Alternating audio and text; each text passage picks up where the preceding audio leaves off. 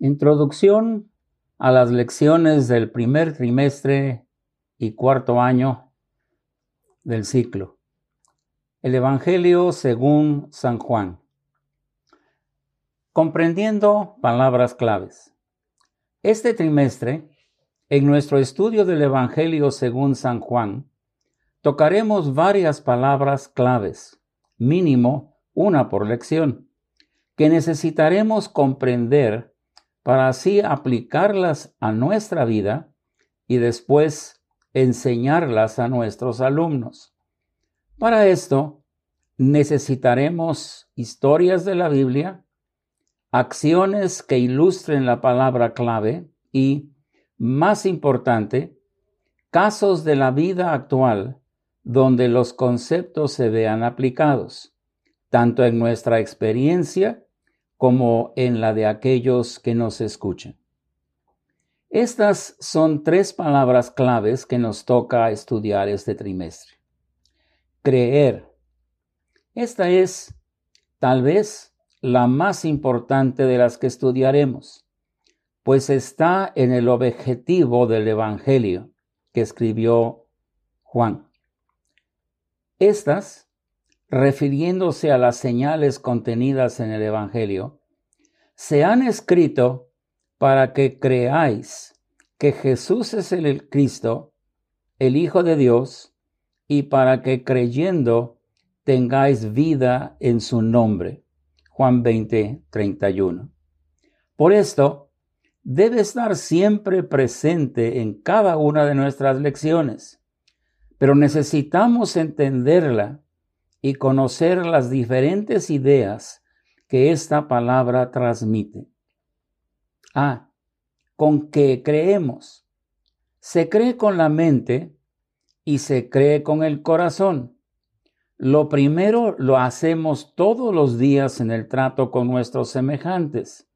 Lo segundo es esencial para nuestra salvación. Romanos 10, 10 pero hagamos bien la diferencia de estos dos casos. ¿Qué creemos? Se pueden creer muchas cosas que vemos u oímos.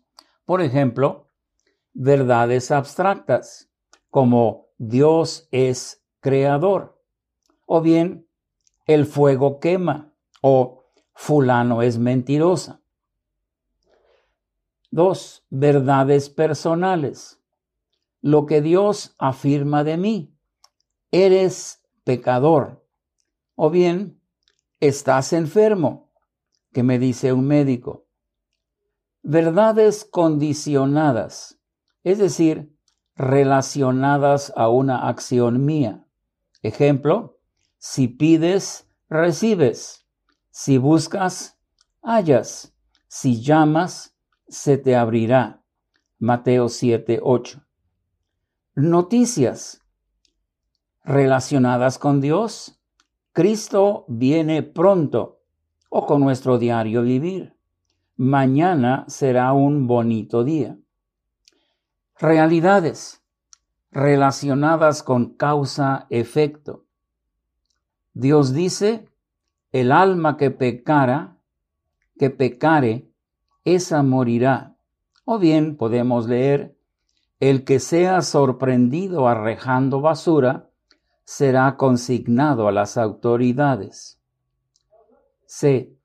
¿Cómo se manifiesta lo que creemos? Esto es lo más importante, pues si mi conducta no cambia, es muy probable que lo que digo que creo realmente no lo crea, o bien no tenga confianza en la fuente de donde provino la información. Ejemplo, pueden pronosticar, hoy no llueve, pero lo dudo, y cuando salgo, llevo mi paraguas. Observemos la palabra creer en algunos relatos del apóstol Juan. El oficial del rey, leemos que, primero, creyó la palabra y que después creyó él con toda su casa. Juan 4, 50 y 53. ¿Qué creyó en la segunda ocasión? Los discípulos, leemos que creyeron en él más de una vez. Juan 2.11, 2.22, 6.69, 16.30. Y en forma particular, Natanael, Juan y Tomás. Juan 1.50, 28, 20.19. ¿Qué fue lo que creyeron en cada caso? Las multitudes. También más de una vez leemos que creyeron. Juan 2, 23, 4, 41 y 42, 12, 11, 42. ¿Qué fue lo que creyeron? En estos casos, ¿creyeron con la mente o con el corazón? Segunda palabra, conocer. Esta es otra palabra muy usada por el apóstol en su evangelio. El conocimiento es algo que crece, pero puede hacerlo por diferentes medios. Por poner atención y por investigar. Así se aprende en la escuela. Por experiencia propia. Así se aprende de la vida. Por medio de la fe creyendo. Así es como crece el conocimiento de los hijos de Dios. Para no errar y para no dejar que en nuestra mente, tal vez en nuestro corazón, el crecimiento, el conocimiento crezca deforme o débil, siempre necesitamos referirnos a Dios y a su palabra para eliminar lo falso y lo corrupto. Solo así creceremos arraigados y sobreedificados en la verdad que es Cristo. Colosenses Dios 2, 7. Creer y conocer se vinculan en la lección 4 y conocer es la palabra clave que se estudiará en la lección 8 de este trimestre. Tercera palabra, recibir. Creer, conocer, recibir, formen una secuencia que debe entenderse. Se verá en la lección 9. Pues no es hasta que este ciclo se complementa que las promesas de Dios se vuelven efectivas. Vea Juan 1, 11 a 13. Tenemos tres conceptos que analizar referidos a la palabra recibir. En sentido directo, con gusto le recibieron en la barca. Juan 6, 21. Aquí es bien claro quién o qué y dónde se recibe. Dos, en sentido figurado, relativo a lo cotidiano. Recibís gloria los unos de los otros. Juan 5:42. Relativo a lo que es de Dios. El Espíritu que habían de recibir los que creyesen en Él y el que me recibe a mí, recibe al que me envió. Juan 7, 39, 13, 20. Para entender la palabra recibir, en el uso que nos interesa en este Evangelio, es decir, el segundo caso, necesitaremos unir tres ideas. Dios Padre, Dios Hijo y el Espíritu Santo es quien nos recibe. Nuestro corazón y todo nuestro ser es donde se recibe. Recibir es aceptar, no recibir es rechazar. Por esto la condenación de Dios está sobre quienes no reciben a Cristo como Señor y Salvador. Lo que se recibe se vuelve parte integral de quien lo recibe. Y esto, de alguna forma, se debe manifestar. Por esto, presentamos recibir como la última acción de la secuencia creer, conocer, recibir. Unos consejos. Este trimestre, para cada lección, hemos de preparar primero una palabra clave. Necesitamos a buscarla en todo el Evangelio para entender su uso. Partiendo de esto, redactar una frase que la defina ante aquellos que nos oyen. B. Pedir que nuestros alumnos la repitan en sus propias palabras para ver si la entendieron. C. Citar algunos versículos que ejemplifiquen la definición. Esta parte de la lección es muy importante. El apóstol Pablo nos, nos amonesta a no ignorar el valor de las palabras. Primera Corintios 14, 11. No menospreciemos este punto. Dos, historia. El pasaje a estudiar cada lección tiene al menos una para escoger, pero no use todas.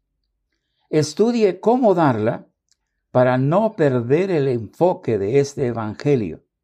Que crean, que confiesen, que tengan vida. Tercera, lección.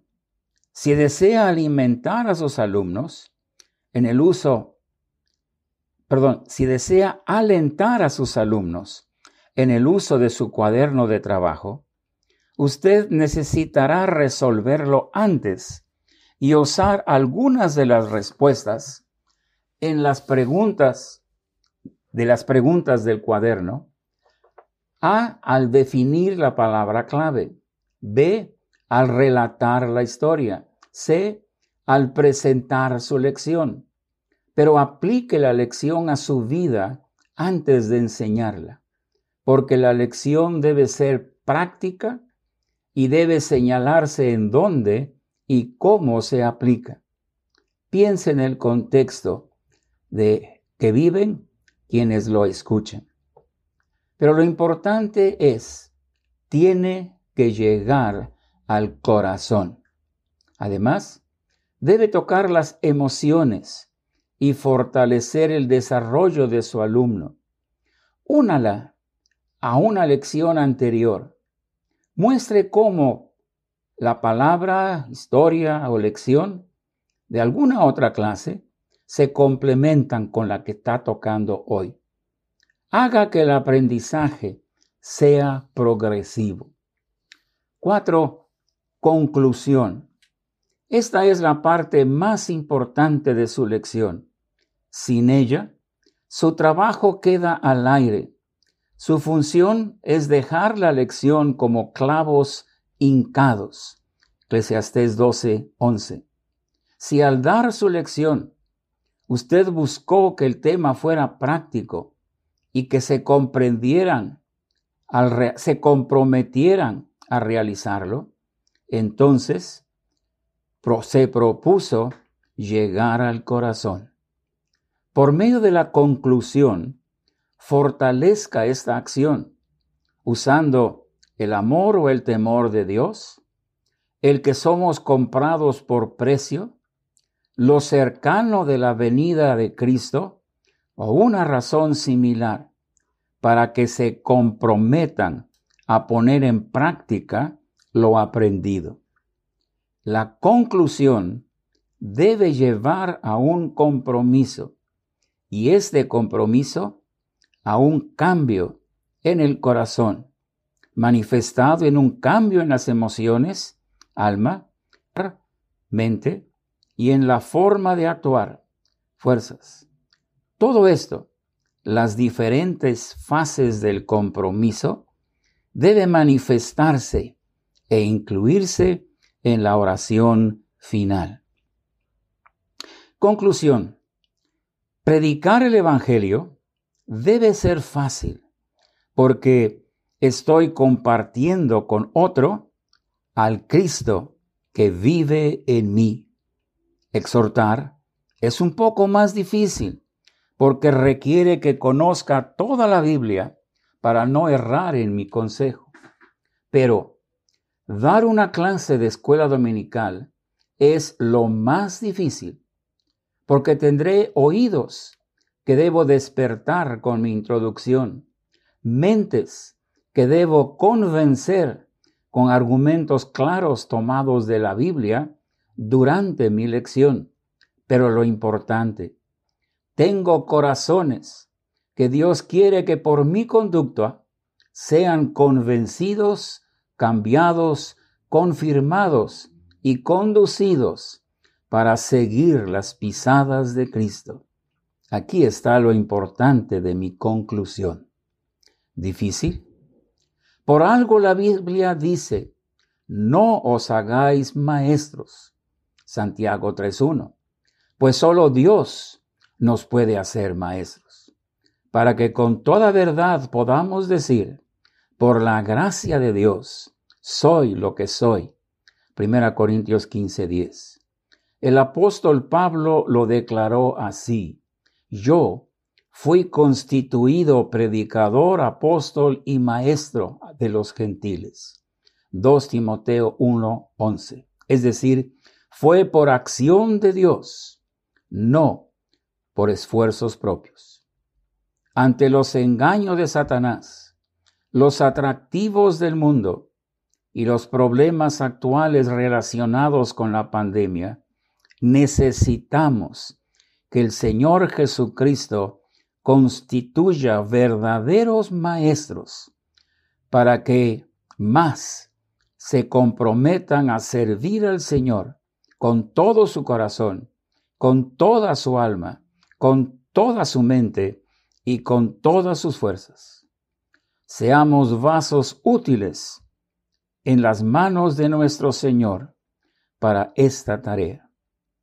El Señor nos necesita hoy más que nunca, porque el tiempo es corto, pues su venida está muy cerca. Oremos, Señor, marca en nosotros la necesidad de que tú nos constituyas, nos formes, nos capacites como buenos maestros. Necesitamos convencer a nuestros oyentes a aceptarte a ti como Señor y Salvador, a darte a ti sus vidas y a comprometerse a servirte de todo corazón, con toda su mente, con toda su alma, con todas sus fuerzas, todos los días de su vida.